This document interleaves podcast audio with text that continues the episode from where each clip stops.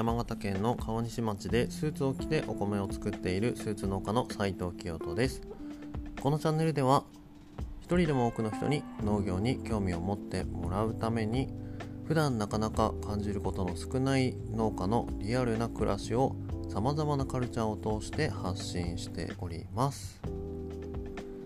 はい皆さんおはようございます。えっ、と今日は3月の6日日曜日の朝。5時過ぎです。えっ、と川西町はですね昨日までは本当にまたあの例のごとくいよいよ冬も終わりだなみたいなあもう降らないだろうっていう感じの、えー、天気がずっと続いていたわけなんですけれども先ほどですねちょっと玄関開けて外見てみたらいやーいきなり降ってるっていうもう結構積もってきてる感じですね。もう昨日の夜とはもう別世界っていう感じの川西町です。はい。で今日はですね皆さんお気づきかもしれませんがタイトルコールというかえっ、ー、と冒頭の紹介話みたいなものをちょっと変えてみました。うんちょっとここに関しては今後また変わるかもしれないんですけれどもうんと考えながらやっていきたいなと思っていますしうんどういうふうにお話をすると自分の思いが伝わるのかなっていうのはちょっと日々考えながらやっています。そんなわけでですね今日のお話はこの冒頭の挨拶を変えたということにもつながるんですけれども、えー、今ですね僕そのスーツ農家斉藤清人はですね、えー、リブランディングブランドを再構築しています。まあブランドを再構築っていう風に言うとすごいなんか格好格好がいいような感じの言い回しなんですけれども改めてですねうんと僕が収納して今年で10年目になるんですけれどもこの10年経っていろいろ振り返ってこれからまた先10年進んでいく上で心機一転というか、うん、改めて自分のやりたいことであったりだとか届けたい人届けたい思いを考え直すというか再度考えることで、うんと今後の発信をまた頑張っていこうということで今ですね地元のデザイン事務所さんと一緒にリブランディングという形でブランドをまた改めて作っています。でうんと、まあ、そもそものこのきっかけというか皆さんもニュースでちらほらと見たことがある人も多いかもしれないんですけれどもえー、この2年間コロナ禍ということで飲食店の皆さんは本当に大変な毎日を送ってらっしゃると思うんですけれども、えーと、僕たち生産者もですね特に僕はお米を作っているわけなんですけれども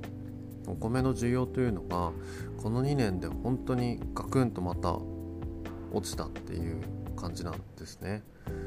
なかなかそういうイメージってないのかもしれないし逆にその巣ごもりというか、えーと、おうち時間が増えたことでお米の需要ってそんなにあの減ってはいないんじゃないっていうふうに思う方もいるかもしれないんですけど日本のやっぱそのお米の需要っていうのはすごいその外食産業、うん、の分野だったりだとかその加工の分野とかっていうことですごいやっぱそこのウエイトが大きいんですね。うん、でまあうんとただこのお米の消費が落ちたと今言ったんですけどこれは今に始まったことでは全くなくって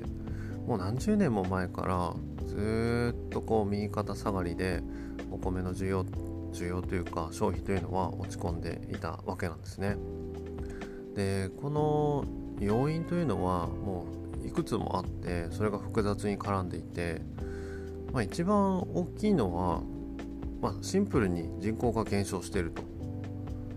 うん、で、まあ、こう超高齢少子化っていうことでやっぱりその全体の人数が減っているのでその分食べる量っていうのは必然的に下がっていくとそれに加えて、まあ、最近はその食の多様化もうこう日本に住んでいたら、まあ、例えばランチを食べるってなった場合もう山ほどの選択肢があるわけですよね。特に都会にいたりすると何でもその時食べたいものっていうのがそこにあるというか、うん、これはお米だけではないとは思うんですけどという感じで食の多様化も進んでいるし近年ではあの健康志向の観点からやっぱりその糖質制限糖質っていうのがあまり体に良くないよねっていうようなものがすごいこう最近はあの言われていることが増えてきたなと思っています。結構 CM とか見ても低糖質とか糖質オフっていうなことを歌っている CM っていうのが多くなってきてると思いませんか？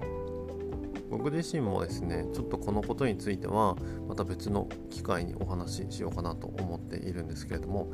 まあ、そんなこんなでいろいろあって、えー、米の消費というのは年々落ち込んでいると。でですねそれに比例するようにですねお米の値段というのも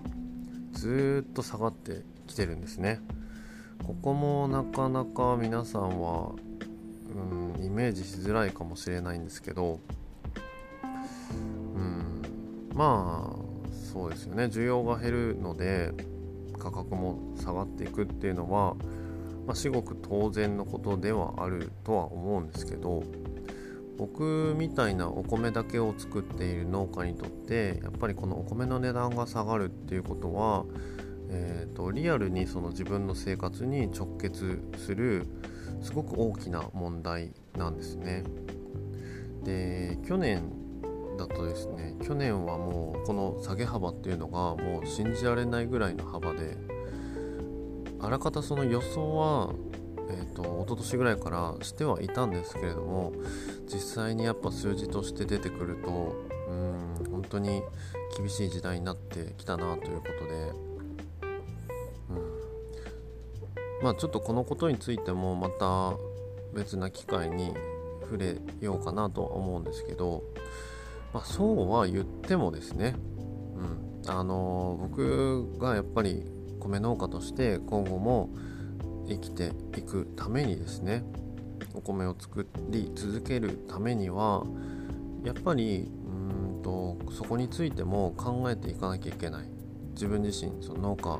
自らがやっぱりその問題いろんな問題について考えて常にですね新しい可能性というのを模索して実際に行動に起こしていくと。いくら頭でやっぱり考えてもやってみなきゃ分かんないことがほとんどだし、うん、やってみた結果やっぱりその違う違うっていうことが分かることだってあるしやらなければ分からなかったことというか当初その頭で考えていただけでは全く予想もできなかったことっていうのがやっぱりその一つアクションを起こすことでそこから派生して生まれていったりもすると思うんですけど、なので、えーと、今回ですね僕はこの危機的状況の中で今後10年も農家として生き残っていくためにはどうしていこうかということで今回、えー、冒頭お話しした通りブランドの再構築を行っています。まあ、今までですね、うんと、ブランドブランド言ってますけど全然ブランディングっていうのは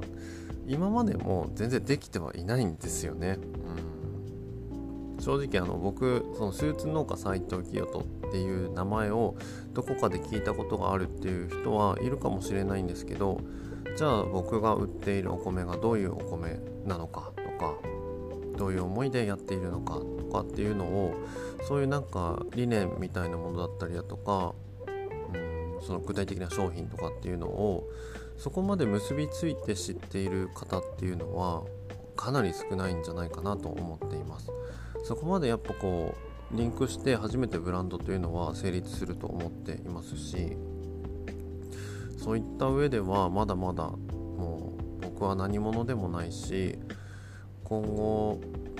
うんこのままではやっぱり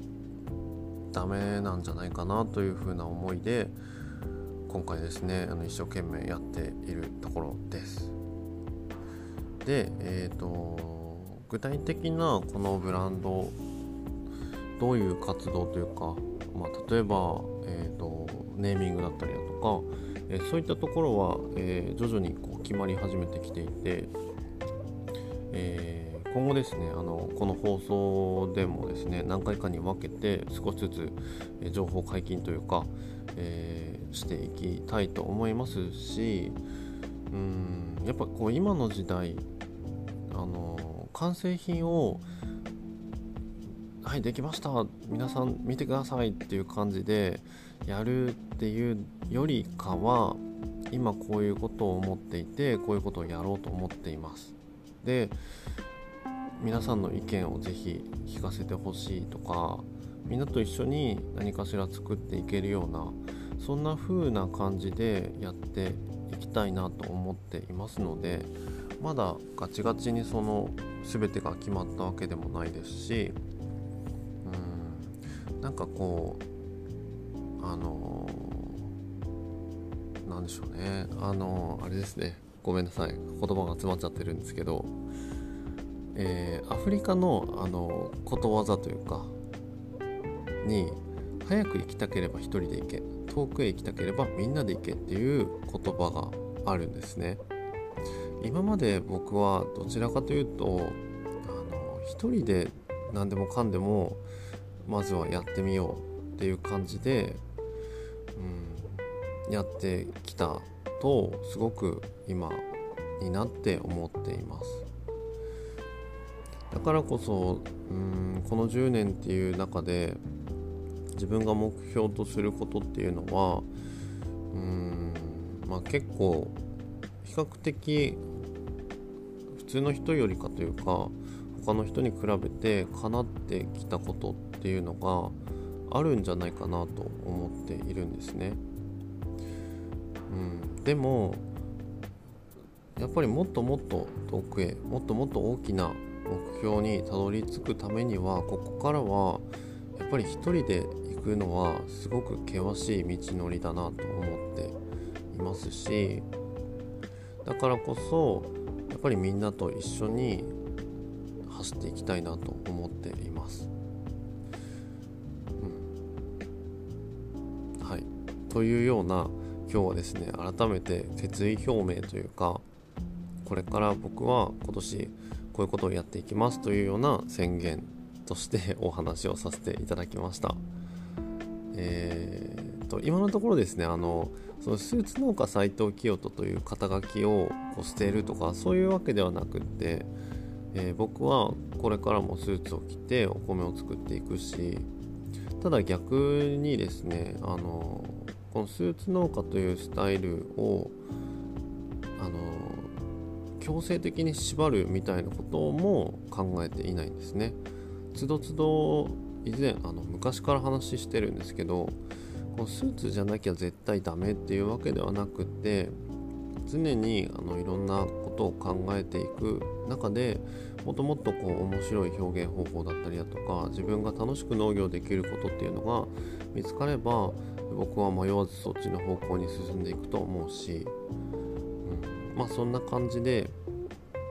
まあ、柔軟柔軟にというかあの思考停止にならないようにだけ